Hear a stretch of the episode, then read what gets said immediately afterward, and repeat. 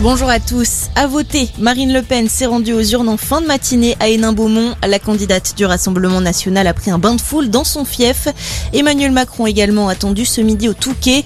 Et on a déjà quelques chiffres concernant l'abstention en Outre-mer. 42% de participation à 17h en Martinique, 39% à la même heure en Guadeloupe, 38% en Guyane et 23% à midi à La Réunion. En revanche, les ressortissants français à Shanghai, eux, ne pourront pas voter aujourd'hui. Les habitants de la métropole chinoise, dont 4800 électeurs français, sont toujours soumis à une quarantaine très stricte en raison du Covid.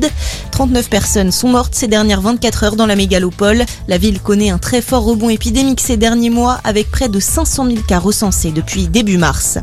Un blessé après une agression au couteau dans une église niçoise. Un prêtre a été touché au poumon et au mollet. Son pronostic vital ne serait pas engagé. L'auteur des faits serait un homme de 31 ans souffrant de bipolarité. Il a été interpellé rapidement ce matin. La piste terroriste n'est pas privilégiée. Sur Twitter, le ministre de l'Intérieur Gérald Darmanin a exprimé sa solidarité avec les paroissiens. Dans le reste de l'actualité, la guerre en Ukraine, deux enfants ont été tués ce matin dans des bombardements dans la région de Donetsk.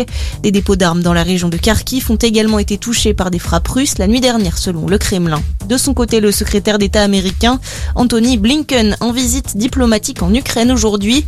Il doit rencontrer Volodymyr Zelensky au cœur des discussions à la livraison d'armes américaines. À noter également qu'aucune trêve n'a été conclue en ce week-end de Pâques orthodoxe. À la page des sports, du rugby, suite et fin de la 23e journée de top 14 aujourd'hui et le choc ce soir. Le leader contre le dauphin, Montpellier accueille l'Union Bordeaux-Bègle ce soir. Ce sera à suivre à partir de 21h05. Et on termine par de la Formule 1. C'est Max Verstappen qui partira en pole position du Grand Prix d'Émilie-Romagne sur le mythique circuit d'Imola. Départ à 15h. Bonne journée à tous.